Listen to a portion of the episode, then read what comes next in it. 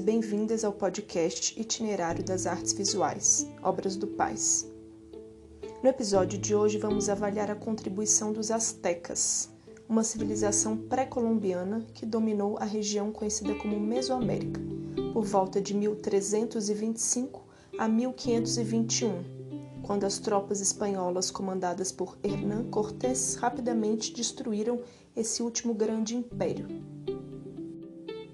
Nomeiam-se de pré-colombianas as civilizações que se desenvolveram na América antes da chegada do colonizador europeu, ou seja, de Cristóvão Colombo, em 1492.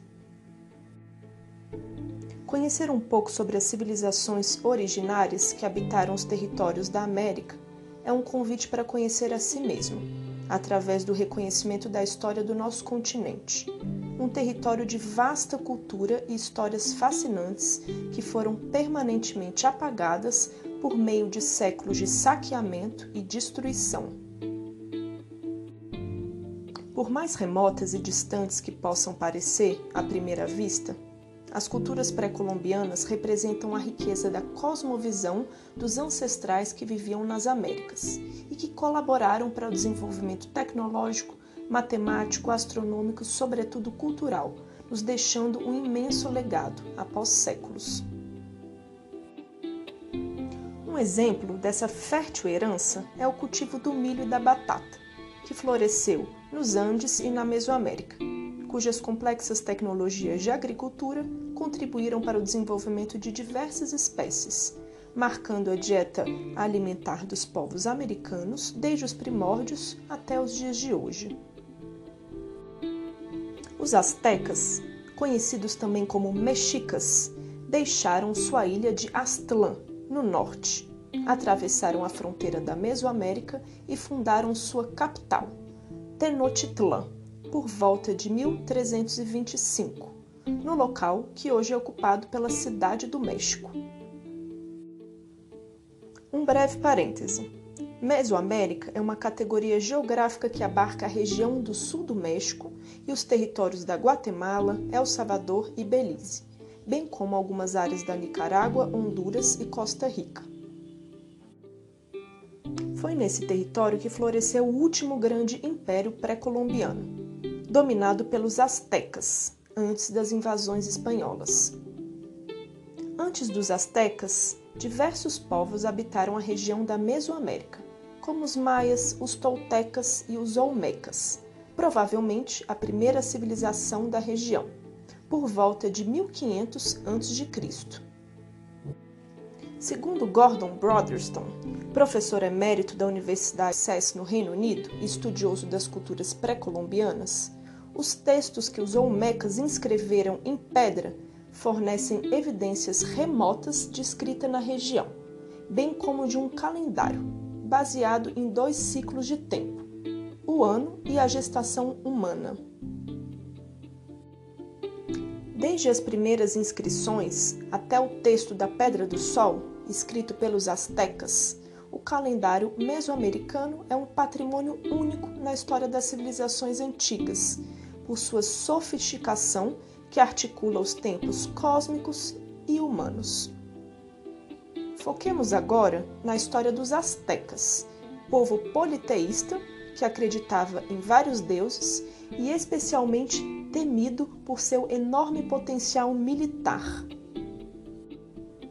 Por meio de campanhas militares, os astecas e seus aliados se expandiram territorialmente e foram impondo uma complexa rede de relações tributárias, comerciais, militares e cerimoniais, baseando parte de sua produção econômica e social, escravizando os povos conquistados.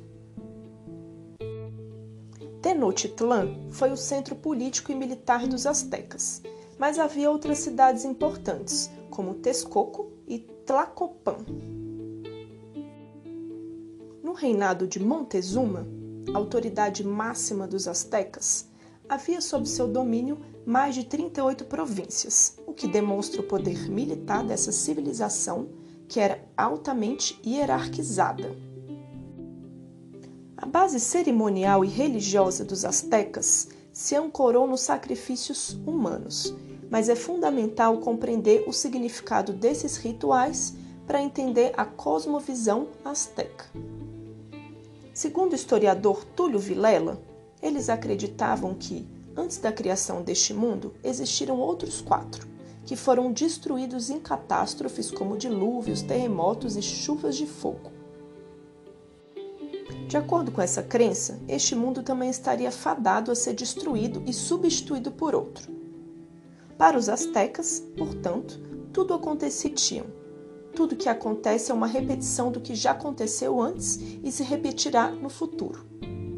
Este mundo foi criado e será destruído como aconteceu com os mundos anteriores e acontecerá com os mundos que surgirão depois deste. Para evitar esse destino trágico, os astecas acreditavam que era necessário oferecer sangue humano para os deuses. Afinal, segundo a crença dos astecas, os deuses também deram o sangue deles. Você deve se lembrar que no Egito Antigo, as pirâmides foram construídas para assegurar a imortalidade dos faraós. Mas no Império Azteca, essas imensas edificações tinham uma função bem diferente. Eram templos com altares onde eram realizadas cerimônias religiosas e sacrifícios humanos.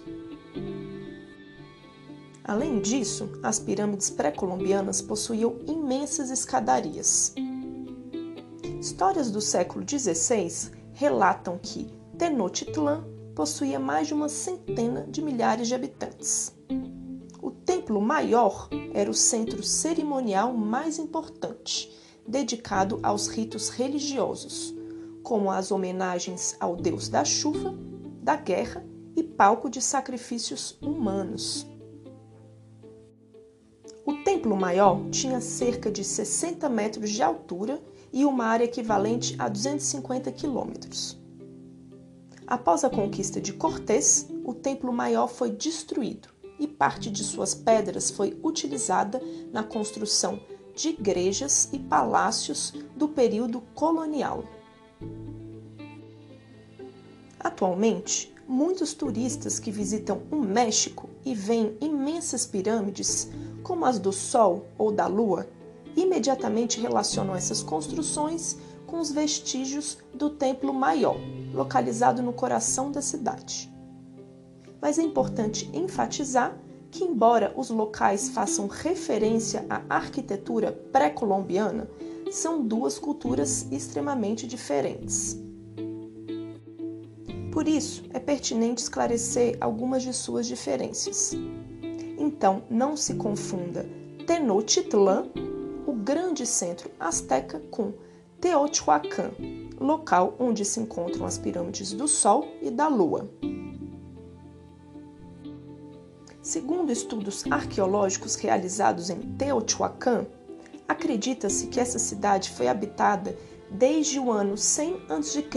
até aproximadamente 650 d.C. e foi abandonada por volta do ano 700.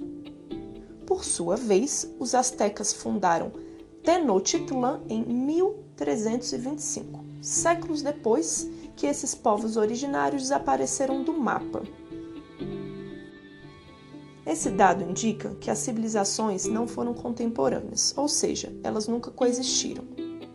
Na verdade, foram os astecas que batizaram este lugar como Teotihuacan, que significa lugar onde os deuses foram criados, pois se acreditava que as pirâmides haviam sido construídas por deuses.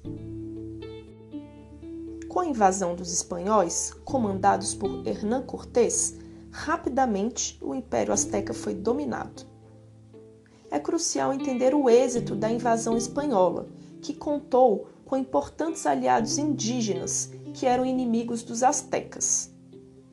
Os espanhóis se beneficiaram desses conflitos internos centenários e conseguiram estabelecer alianças locais e gradualmente controlaram politicamente toda essa região. A queda de Tenochtitlan ocorreu em 1521 ou seja, apenas dois anos após a chegada de Hernán Cortés, e pôs fim ao imenso Império Azteca. É isso. Até o próximo episódio.